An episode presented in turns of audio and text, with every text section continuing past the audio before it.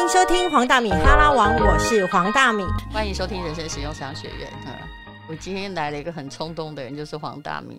他要来讲，有一天他就就是讲那个房子都被买走，然后于是我的确是骂了他，我就说演什么内心戏，人家就是比你钱多啊，有什么好搞的？这件事情不需要动到感情啊。对不对？那不买就白不买，而且我还建议你回去住饭店。我我现在觉得你的建议不错。哎，我先更新一下台呼，欢迎收听黄大米哈拉哇。那你要讲第二天你被我骂了一顿，然后竟然哎发愤图强，哎，你真的是很需要后面好像那种，你很像那个那个田丹复国那个火牛阵，就尾巴要被点火，那只火牛就会去做各种积极的事。我很有冲动，但我没什么毅力。对，只要你就真的跑回，我就回高雄看房子，然后一天看了十几间，十几间，一天看了十几间，然后也就在那一天就买了。嗯，那我要先讲一下十几间当中给我的收获。你知道，我朋友陪我一起下去，陪我一起看的朋友。你知道那时候已经陪我看到，到最后他跟我说：“哎，我们可不可以先等一下？我先去上个厕所。”就是 他累了，对不对？他累了，真的很像火牛症的火牛。因为我就一直排啊，一直排啊。那讲真的，其实我当时也蛮尿急的，所以我觉得可以喘口气去上厕所很好。我要说，我那时候我看的地方在我家附近。然后那时候是所谓的亚洲新湾区，那当时我真的锁定了那一间，就是我觉得只剩下最后一户的房子，然后要去看。然后去看的时候，我发现有一个问题，所以后来没有买它，是因为我觉得它的采光不够好，然后以及停车位。那两两千多万在高雄来说算是贵的。当然，我其实我的印象就是说，几十年来高雄的房子，除了最近这阵子之外啊，没有。四十年前，它跟台北价位是差不多，可是你看后来就是有一种天差与地别。以前我们高雄的房子大概就是十几万就 OK 了，然后还有十万以下的，我还记得有啊，有没有几年前哦？对，没有几年前。然后我那时候，所以两千多万以高雄人来讲，算是很多的。那这一间房子因为采光的问题，外加就是是停车位，所以后来我就犹豫了。好，犹豫的时候，因为我当时候在同一天，我排了非常多间。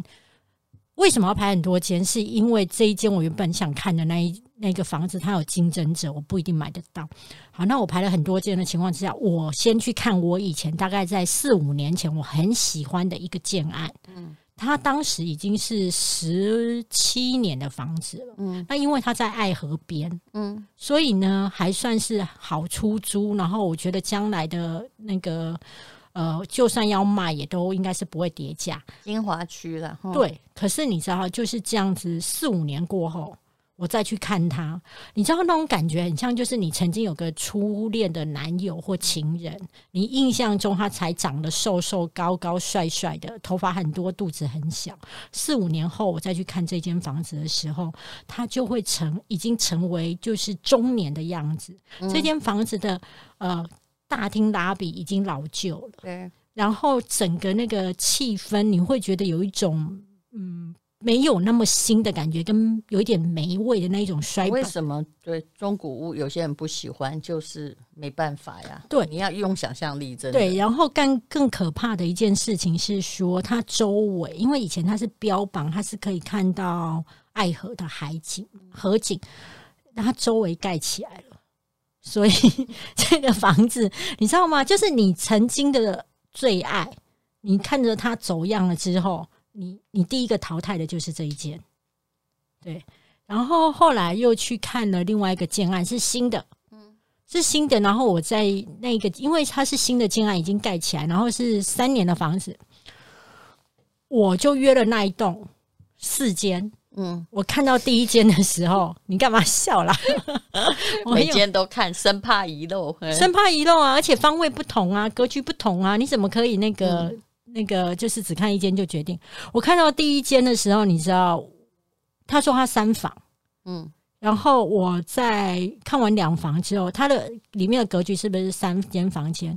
那我看完前面两间的时候，我就问屋主说，因为是屋主自己拿出来买，我问屋主说，那最后一间房间呢在哪？他就说，就你站在这里啊，嗯，我说我站在这里，嗯，我站在这里，在哪里？拜托，那个空间大概没有一台洗衣机那么大。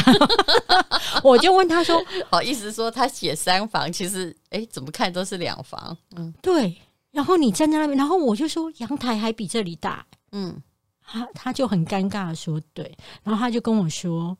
黄小姐，可是我们这已经是我们这一栋格局当中最第二大的平数了。嗯，然后我就跟他说：“哦，好，但先谢谢，我想一想。”然后我就跟我朋友讲说：“还有三间房子，哎，这一栋，我说可不可以不要看了？嗯，因为光看所谓平数第二大的，都已经出现小叮当的家了。嗯，那我该怎么办？嗯，然后可是房仲来了。嗯。”房房仲来，那我只好去看呐。然后我不知道是不是因为已经看过很糟的，所以你看其他就会觉得还不错。所以你知道，因为下一间的话，它是正常的三房哦，然后层数也一样大吗？更大一些，它是第一大的。嗯，然后呢，那个房仲就跟我讲了一件事，嗯，这家建商非常有名。嗯，然后风评很不好，这家建商非常有名，但风评很不好。我私底下可以告诉你哪一家。然后在台北我也知道那一两家，就是哦，他全不管他广告打多大，你就是要算了。但是我不会告诉你，他 是直他他全省的不能讲被杀。他全省的建案都有，也都非常的厉害。嗯，但是就是风评不好。对。然后结果你知道吗？那个房仲是以前这家建商的代销，嗯，他就跟我说：“哦，这一家建商，你刚刚看到那个怪格局啊，是正常的。”嗯，他说：“我以前当他的代销的时候啊，他其实因为他要把那个整个平数做到极致，所以他的格局都很怪。那唯一只能够买的就是他的 A one 户。”嗯，他的只要是 A 万户，就是格局最正常的，然后也是平数最大，就是你现在看到的这一件。然后我就想说，好像还不错，而且我怎么算，他的单平拆算下来，以三年的行屋只要二十六万。嗯，那我就觉得好像 OK。嗯，所以我后来就是买了这一间。嗯，就是那个我自己非常认为不 OK 的奸商。那我想，然后可是我买下去之后呢？我发现一件事情，选择的是便宜哦。我选择的是便宜，对，我要告诉你是说，它的公社啊，嗯，非常的奢华。一有游泳池，这是我不爱的，嗯，顶楼有游泳池。第二，它有健身房，它的健身房几乎都是空的，那也就还好哦。反正你了不起去健身的时候包场，但是它有铁板烧区。然后铁板烧区 三年过后，现在都在放纸箱。然后他标榜放电视管理，对不对？嗯，会送餐到你家。嗯。然后我自己私底下就问，这种一想就知道不可能。你听我讲嘛，我就去问柜台，我说：“哎，那请问送餐的话，大概是什么时候会送餐，或是怎么样预约的方式？”因为我想说，现在都有 Uber E 啊，还需要送餐嘛。然后那小那个柜台小姐又跟我说：“哦，我们厨师做到这个月底，然后之后，所以那个送餐的服务暂时会取消。”然后我就说：“曾经做过也了不起。”哎，有。然后我就会说。那请问一下，再来还会有送餐服务？如果有新的厨师来的话，他说：“哦，不知道管委会要不要聘新厨师。”然后我就说：“哎，那你们还有一个公社叫奇异室，那奇异室是有在下棋吗？”他说：“哦，嗯，很少人会来借，但是如果你要借也是可以。就是说，他有很多很。”用不到的公社，这是大社区的常态呀。对，他都用这个来吸引你。嗯，对。那反正我就是后来就是买这里，那我也不知道买对不对。但是我自己要说的一件事情，其实我以前都讲过嘛。我每次买房子，其实我手头都非常的紧，因为几乎都说哈了。因为这大部分人都这样。对，我说哈还有一个原因，就是因为我自己会觉得我。但卢姐就知道，就是我自己觉得我随时都会过气，所以我都 他都他都一天到晚在骂我，说你干嘛那么紧张？你要不要我送你一句话？干嘛？你要先讲过气是先大红再说，像我都不会过去，因为我从来没有觉得我大红大紫过。好好好，应该是说那就拥抱过气吧。如果能过气，算是一个好名词。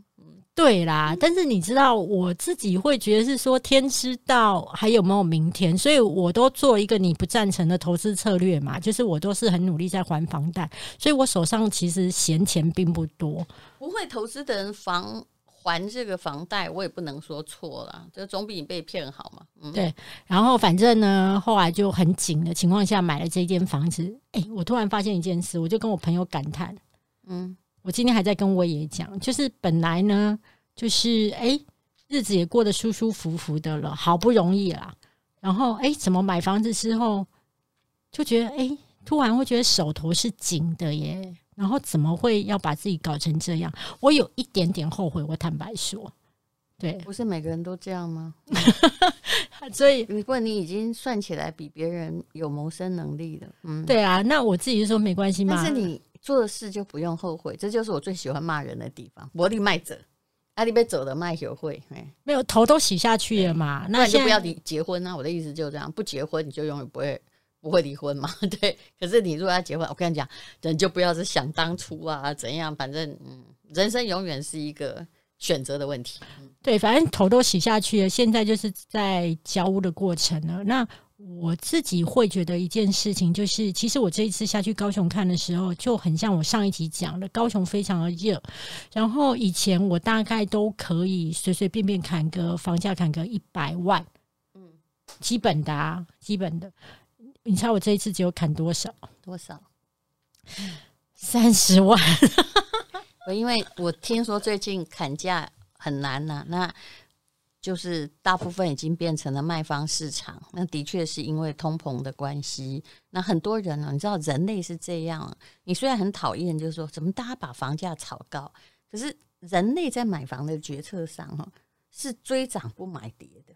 你有没有发现，要跌就让它跌个，但也没有真正跌过。可是当那一条店铺，假设一条这个店面哦，店租越来越贵时，就会有人。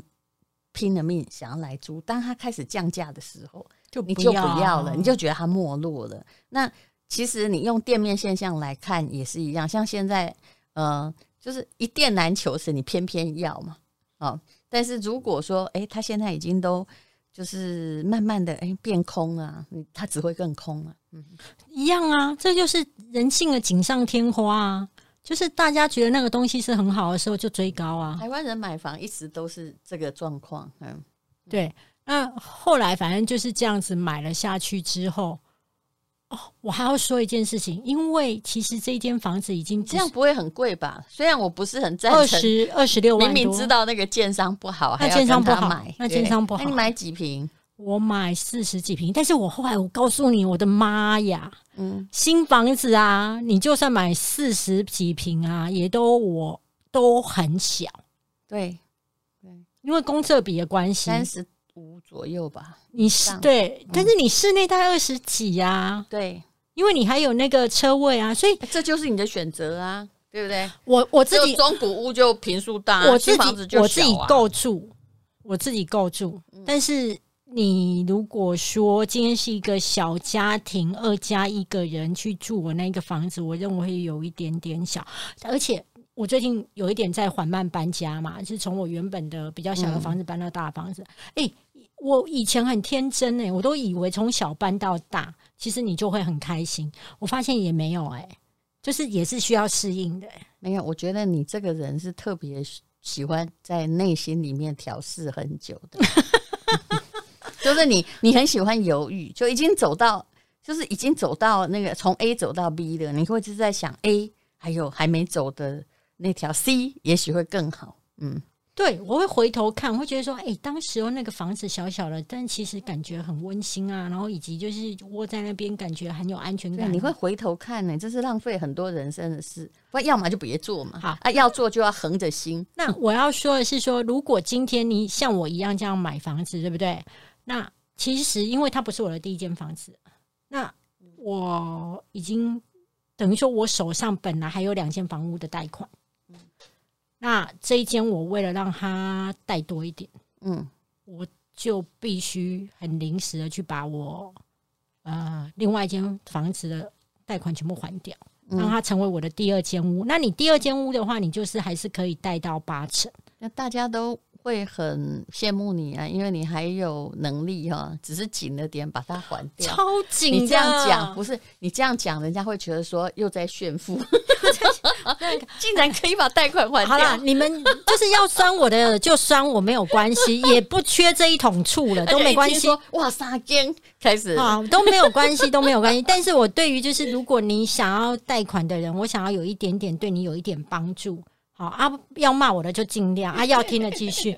就是我要说，如果你要贷款，我很建议你找农会、渔会，一二三四五六七八九十信，就是这一种你都没有听过的。为什么会给你比较低吗？他会很宽松，什么意思？他在核贷上面会比较宽松，因为。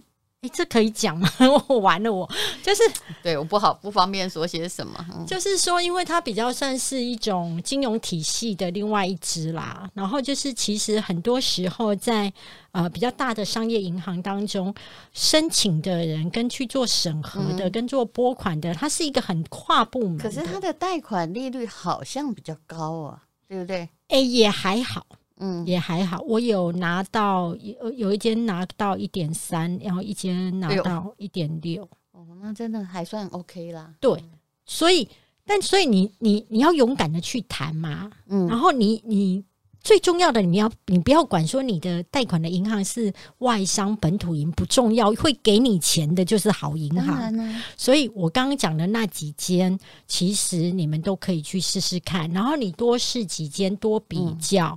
你才能够找到愿意让你拿到比较多钱，然后利率又比较漂亮。不过我后来还是觉得啦，假设如果你买新房子，建商介绍的银行，哦，因为它是很大批的承租，对对对，他还是会给你比较好的优惠。因为它它是新屋，他已经帮你谈好。可是因为我都不是买新屋啊，我我告诉你，我看完这一次我买的这一间啊，嗯，我。更不敢买预售屋，因为那一间就是洗衣机房啊，洗衣机三房。预售屋的时候是形容的很棒，对不对？不是，我有去调格局图出来啊，是那样子，是那样。可是你没有办法换小。想象它有多小，我还记得我那一天看，你干脆忘了，以后就直接删掉，直接写二房，你心里就没有那么不行。没有，我要跟大家讲，就是说，你如果看那个格局图啊，你一定会觉得这是一个很正常的三房。可是我觉得当初的原本的屋主就是这样，所以他急着要卖。你知道那个屋主晚上后来还打给我，哎，然后说什么？他跟我说，我真的不要这间房子了，黄小姐，你可不可以买走？哎呦！可是这样的话就会引起别人很杀哎，他确定吗？我没有办法很杀，因为我告诉你，那一间房子我如果买下来，就是那一个洗衣机房，因为我后来是买别间嘛，连杀都不想杀，我连杀都不想杀，因为我觉得我买下来之后，下次换尴尬的是我啊，那个只是在聊聊高铁啊。看你知道那建商跟我那一样，其实我觉得建商好很重要，也。我以前在宜兰的时候，也曾经买过一间房，因为那个建商有人跟我说，哦，这个建商的以前的房子啊，什么玻璃哈，一个台风全部都破掉，因为他都用最薄的，然后会漏水。我当时也不相信，你知道吗？后因为他后来推的那个房子的地点很好，也是在我老家附近，结果果然就是，但后来盖好之后，真的。到处都漏水，新房就漏水。我写给你，但是我要想要再会讲，我要补充一个东西，就是我后来听到很惊奇的，那一个建商在台北都盖豪宅，嗯，然后很有名，新店的豪宅哦。那那你现在写，我搞不好就同一个，嗯，不一样啦。我现在写的哦，不一样，不一样。对对对，但这个的确很有名呐，嗯，对，好。这个这个，他们跟我说，这个这家建商就普通啊，这不是我知道最差的，还有个台北还有更有名更差的，嗯，这个吗？不 是不是，嗯。我们的小本本，我觉得大家一定会很想看哦。对，没错，没错。我跟你说，这一家建商，建商的不好，我们都知道。这一家建商，这一家建商就是玻璃会破了建商呢。我跟你讲，它有一个特性，你要抓住，就是它盖的房子一定是区域最低价。对对，然后它一定会漏水，这一点只要你能接受，也没什么不好。我觉得漏水这件事很难接受。他好各位你 Google 就好了，你不要看我们俩写来写去，不就是是说但这个这这一家 一定是区域最低，什么建商不要买，你一定可以。一定区域最低。然后我要说的是，好，我们刚我们两个私底下写的这几家真的在网络上很有名，但是有一家在新店，它有盖豪宅的，就比较没有那么有名，但是他做出一件让我非常吃惊的事情。嗯我朋友他买了之后，那一个呃，那一在新店的这个建案之后，在多年以后，嗯，他们的公社建商全部收回啊。不行不行，这个公社不可能收回啊，因为公社本来就是消费者有付钱哦，在台湾是这样。但如姐，你都无出过社会，安娜，这我跟你讲，嘿，为什么人会当这个建商，会当探下贼，这是了不起。为什么可以收回？因为那时候的买卖合约上面有写，那个不是住户的，只是借住户用几十年，就十几年还是什么的。然后之后产权还是建商的。然后当时那么大但，是那有算进他的持有的公社吗？我不清楚，但是真的有这一条，嗯所以建啊商拿回去了。嗯，然后拿我跟你讲？那个社区你一定知道。哎呦，这挺有名的，哎很有名的结果呢？后来建商把它收回去之后，就把公社的，因为他公社盖二楼，对，因为现在很多建商都盖二楼嘛，都会觉得二楼比较难卖。他把公社收回去之后，然后把它变成房子，然后再卖掉三户，一户他自己，然后一户卖给某个主播，然后一户好像卖给其他人这样子。所以我也是因为我朋友在这个社区告诉我这件事，太伟大了。这太伟大了，超有巧思的。就是你的公社不是你的公社哦，你的公社只他本来是借你要医生那里是做健身健身房什么吗？啊等于瑜伽是一个会馆嘛。可是他后来就把这个十几年后会馆收回，重新盖嘛。对他把它隔好，隔好变商户。哦哦，是这样啊，对，也没有重新盖，没有没有，因为为在二楼他重新盖、重新隔这样子，嗯然后变成。